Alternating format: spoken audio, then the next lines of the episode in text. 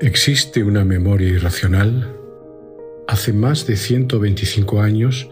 que Sigmund Freud nos dio su respuesta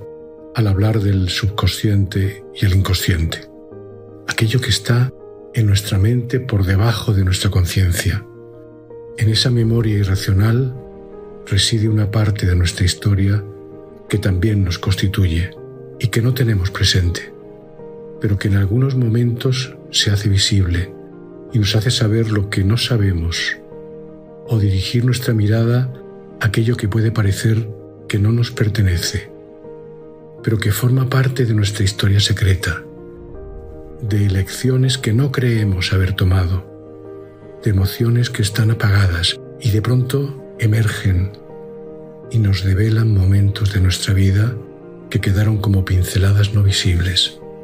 pero que pueden ser esenciales en su silencio. Esa puede ser la diferencia de ciertas conversaciones o de ciertos espacios que no pretenden llegar al recuerdo accesible, sino a vivir emociones que nos hicieron dar los lentos giros a una nueva forma de ver la vida, de creer en nosotros, de empezar un camino no planificado que hoy define quiénes somos, visitar nuestra historia, encontrarnos con quienes somos, entender los porqués del para qué estamos viviendo, es una experiencia central.